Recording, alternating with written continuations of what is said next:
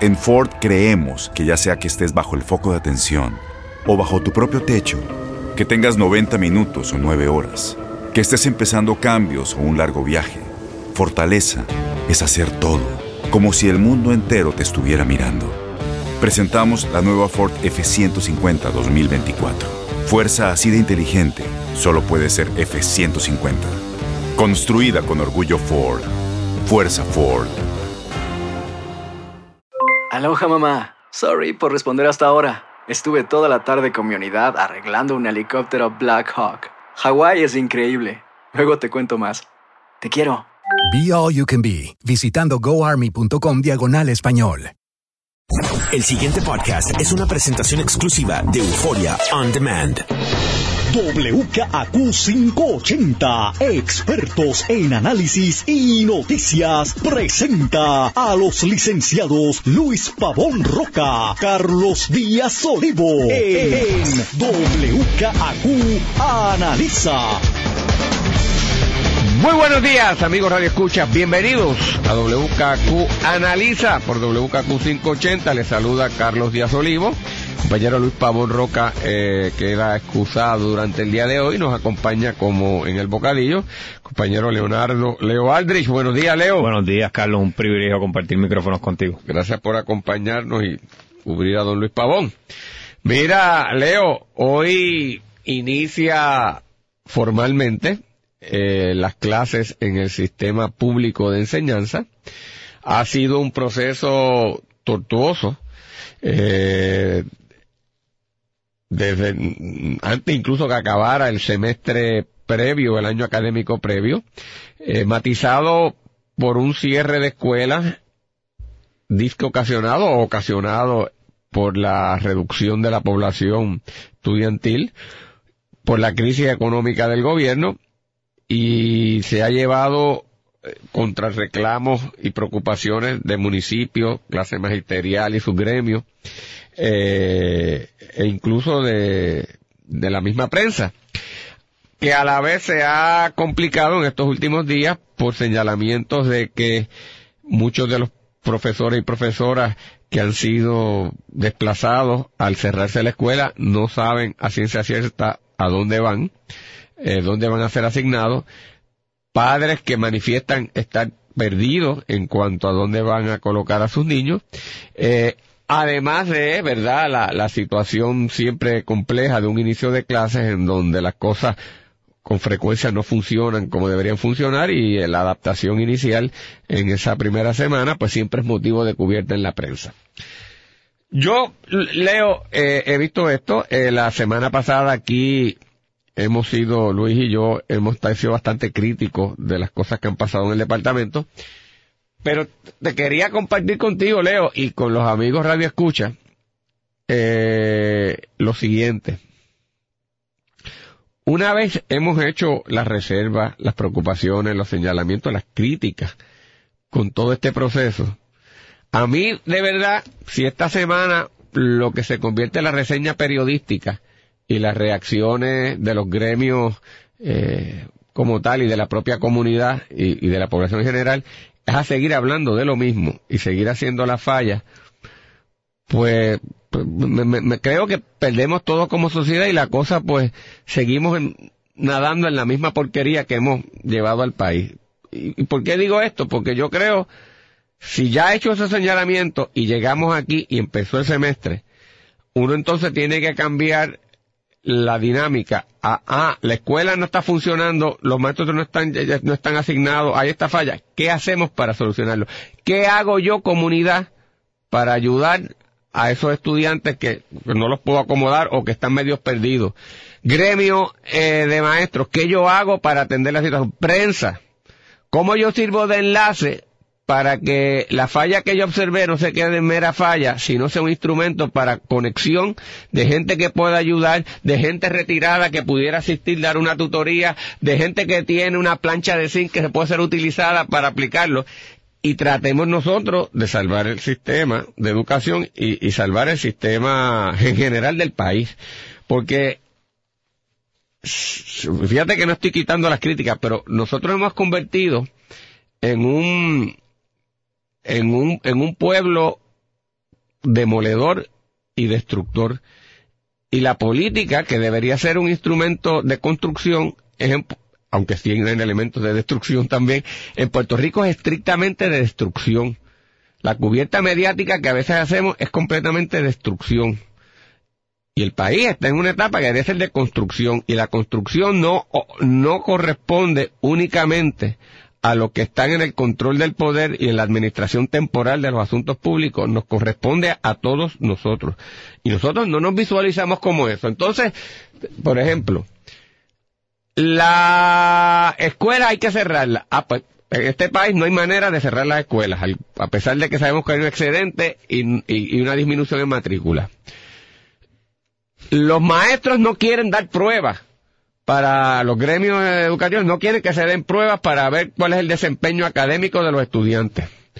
Eh, no se sabe históricamente ni cuántos a veces eh, estudiantes están yendo, si cuántos estudiantes están asignados a un salón, que si quién, cómo están las regiones. Pues se trata de automatizar el sistema para que electrónicamente usted pueda saber dónde le toca, dónde está asignado, cuántos estudiantes hay en tal escuela, dónde faltan estudiantes, cuál es la matrícula por salón. Ah, pues tampoco eso se puede hacer. Porque electrónicamente, pues, pues mire, hay que de alguna manera comenzar a provocar unos cambios y provocar a alterar la cosa. A lo que voy es, si el sistema es una porquería y no ha funcionado, yo no sé por qué hay tanta gente que defiende que no se haga nada. Lo cual no significa que lo esté haciendo maravillosamente todo bien Julia Keller, que no lo es. Y no significa que no ha hecho eh, cosas mal ejecutadas, aunque la idea sea buena, porque ha hecho un montón de cosas mal ejecutadas.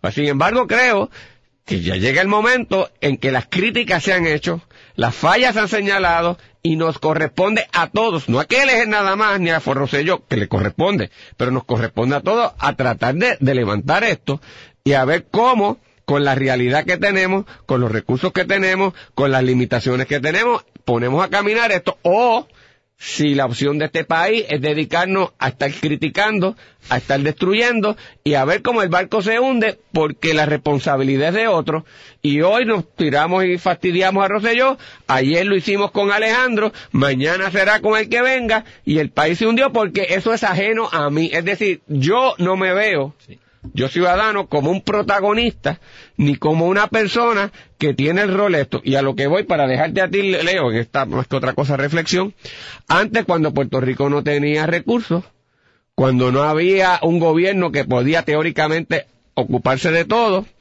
cuando había un niño que se quedaba atrás y no daba pie con bola, venía alguien de la misma comunidad, un pues, ¿verdad? Algún familiar o alguna de la, de la comunidad que, que ayudaba en eso, o algún propio maestro sacaba de su tiempo y se hacía responsable de, de, darle esa tutoría y asistir a ese muchacho. Si había un muchacho que no tenía ropa para eso, venía algún vecino y se ocupaba de hacerlo. Y ahora nadie hace nada.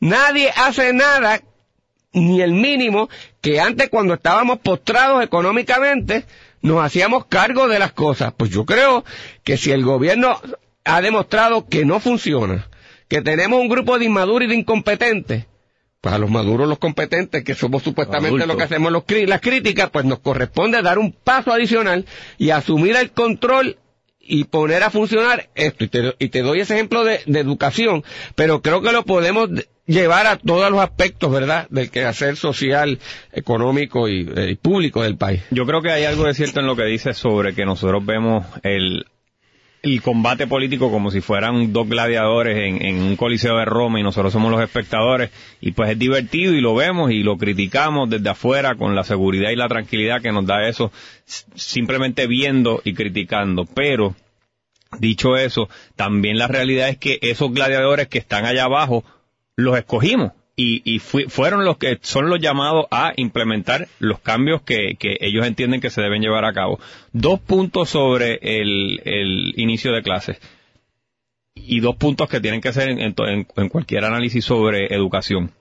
El primero es la cuestión física, concreta, de las facilidades, el campus, eh, que si hacía falta el cierre de escuelas, que si los vagones eran necesarios, pues eso es un análisis válido. ¿Por qué estamos usando vagones cuando había unas facilidades, unas escuelas que se cerraron precisamente porque había un ah, porque había una determinación de política pública de mover ciertos estudiantes a otra facilidad. Eso es un cuestionamiento válido porque hay eh, es una cuestión de administración pública sana de gastar dinero en unos vagones cuando había unas facilidades eh, ya disponibles para eso. Y pues eso es un análisis un componente del análisis, la cuestión física de si los planteles están listos, si están en las condiciones óptimas, eh, y eso lo podemos debatir. El segundo punto que yo creo que es más importante en cualquier cosa de educación es eso precisamente, la educación, no el estado necesariamente de la facilidad que sí abona, porque la estética, y tú siempre lo has dicho, es importantísima en un ambiente y, en, un, en un hábitat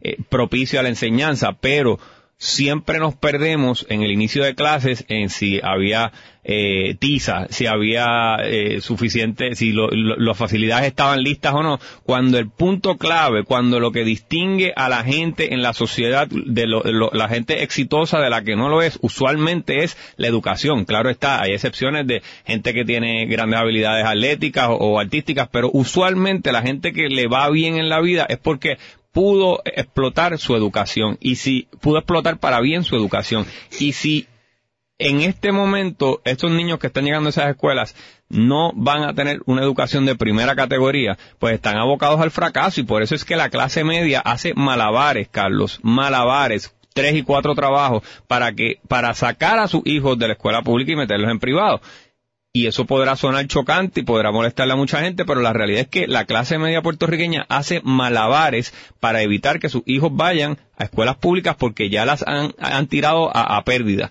Las han tirado a pérdida y buscan la manera de que su, de, de, de, proteger a sus niños de la, de la enseñanza pública metiéndolos en la escuela privada, que a veces no son buenas, que a veces no son de la misma calidad, pero ese es el proceso mental por el cual va mucha gente puertorriqueña de clase media que quiere el mejor futuro para sus niños, para sus hijos.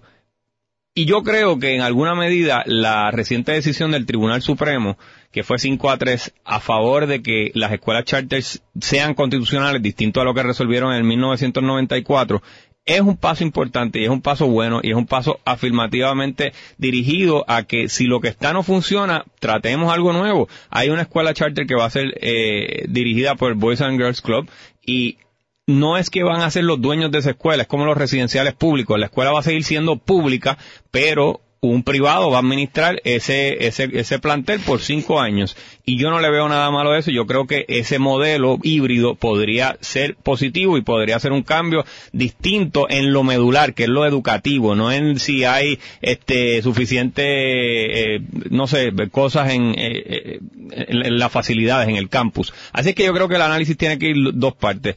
la cuestión de los vagones y de las facilidades, bien pero la educación, el currículo, que están aprendiendo los muchachos, esa es la parte para mí más importante que yo creo que se pierde en toda la discusión esta de vamos a ver lo que dice Julia Keller, vamos a, mirar esto como, como un, espectáculo de gladiadores. vamos a hablar de verdad, porque es que aquí empezamos con esa filosofía y aquí esto se ha hecho la cosa administrativa y se ha olvidado de la verdadera reforma curricular. ¿Qué demonios reforma curricular hay que hacer aquí? De hecho, voy a decir primero, uno, si se debió haber cerrado la escuela Jurutungo versus la escuela del barrio Jaguar de Jay. Eso podrá tener su, su mérito y tuvo su mérito. Ya decidieron que se cerró la de Jurutungo y se quedó en Jaraguay y hoy estamos en el barrio Jaraguay o en Jaguar, que es el, el, el Jay, Jaraguay es otro, ese era el Ismael Rivera. Este, en el barrio Jaguar, pues en el barrio Jaguar con eso tenemos que bregar. Y si hay un camión, que no debe haber un camión, pues con el camión estamos. Hoy esa es la realidad. Ya la crítica ahí en el ay, que no debe ser el camión, que no debe ser la, la, ah, la, escuela donde yo nací tanto quería en Juan Bejey, que al lado de Altamesa la cerrar, pues se cerró. Es que no es eso, Carlos, la Pero ya no es lo que quiero decir, ya eso se acabó. Con el camión y con la escuela como está, con eso hay que bregar. Ya se acabó, punto, ya, ya, ya. O sea, me, me harta oír la misma estupidez día tras día, tras día, tras día, tras día, tras día. No hay más nada que decir. No hay más nada que decir, eso es lo que la prensa tiene que cubrir, eso es lo que los maestros tienen que decir, eso es lo que los grupos gremiales tienen que decir, esto es lo que Julia Keller va a estar...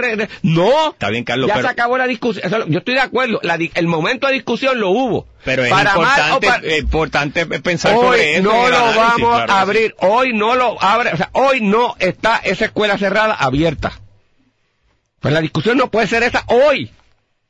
Hoy es con los vagones que hay allí, con el- los líos que haya, con los problemas, ¿cómo lo hacemos eficiente? Esa es la pregunta hoy. Segundo lugar, para atender la escuela elemental y pública, incluso no hay que hacer ninguna reforma. En la escuela usted lo que aprende es disciplina, hábitos de estudio, respeto a los demás, identificación de temas, de descubrirte un mundo de conocimiento que existe, para que tú te puedas encaminar. Para eso no hace falta un filósofo. Eso lo sabemos. Eso existe. El maestro de la escuela elemental te abre un mundo. Te enseña un rigor. Te enseña una disciplina. Te enseña un respeto social. Esos no son grandes misterios. Se hacía antes cuando éramos pobres. ¿Cómo demonios no lo podemos hacer hoy? Oye, eh, cuando había lazos comunitarios que lo hemos dejado hacer, en mi casa, que nosotros venimos, venimos de Morovis, cada vez que una de mis primas usualmente venía a estudiar a la universidad, en casa la recibíamos. Y eran muchachitas que venían, mis primas, como fue el caso de mis papás, también venían de Morovis, de una situación económica difícil. ¿Y sabes qué, Leo? Esas primas que eran mayores que, que mi hermano y que yo, se sentaban con mi hermano y conmigo y nos ayudaban a aprender a leer. Y las materias no eran científicas, no eran este lingüistas, tenían unos conocimientos rudimentarios como los puede tener el que está empezando ¿verdad? a desarrollarse académicamente. Pero me ayudaban a mí eso y me hicieron diferencia. ¿Cómo me quieres decir a mí ahora que eso no se puede hacer? Que no hay nadie que pueda ayudar a un muchacho a leer. Que no hay alguien que le diga, esto es a las ocho y a las ocho llegó. Y usted se aguanta ahí hasta las nueve. Y aquí es la profesora y usted lo respeta. Y ese que está al lado suyo es un compañero que tiene una dignidad. Usted no le va a dar un burrunazo. Ni se va a burlar de él. Pues no hace falta más nada. Porque eso se perdió. Porque esto no lo podemos discutir. Porque tenemos que estar en la estupidez. Porque, pues, pues no saben por qué el país se fastidió. Si no es tan complicado. La función de un maestro de escuela pública no es tan complicada. Es muy grave y muy seria, pero no es complicada. Y todo este hecho rebuscones e irresponsables que han perdido el norte, porque han perdido el norte, han ocasionado esta crisis. Y no se lo voy a permitir más. Hay que decir ya las cosas como dice Rosas como son. No hay razón para eso. No hay razón para que en la escuela no haya disciplina. No hay razón para que no se aprenda a leer. No hay razón para que se cuelguen en esas pruebas. No hay razón. No tiene que ver con el salón de clases. No tiene que ver con que cerraron la escuela. Es que no hay rigor. No hay orgullo en hacer las cosas. Pues no. No, pero yo no creo que deba generalizar, Carlos, porque obviamente hay... hay Leo, hay- ¿cómo que no generalizar?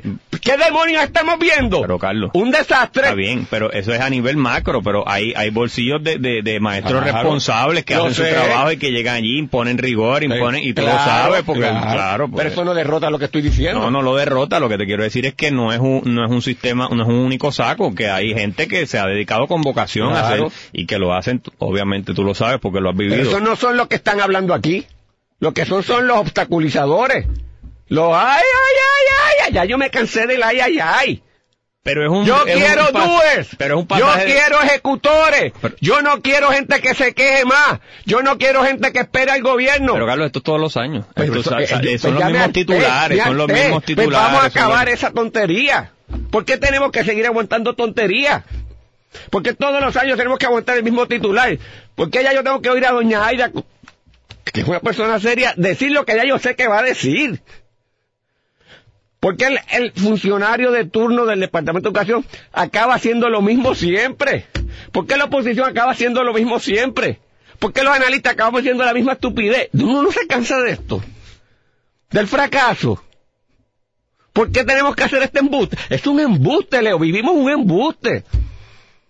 Llega un momento en que yo me, me- me siento indignado. O sea, me dice que no quiero esto. No lo quiero. No quiero venir aquí por las mañanas decir la misma estupidez. Entonces la gente me oye y dice, sí, tiene razón lo que dice. Pues vamos a cambiarlo. Vamos a alterar esta cosa. Yo quisiera que mañana la cubierta noticiosa no sea de esta estupidez. No quiero oír a la Federación de Maestros y la Asociación diciendo las mismas estupideces. No quiero oír a Julia Keller diciendo la misma estupidez ni a Rosselló. Quiero padres, madres, estudiantes comprometidos. Quiero una comunidad decidiendo de echar esto para adelante. Esto no es tan difícil. Estaré yo ser un soñador, pero como decía John Lennon, no soy el único.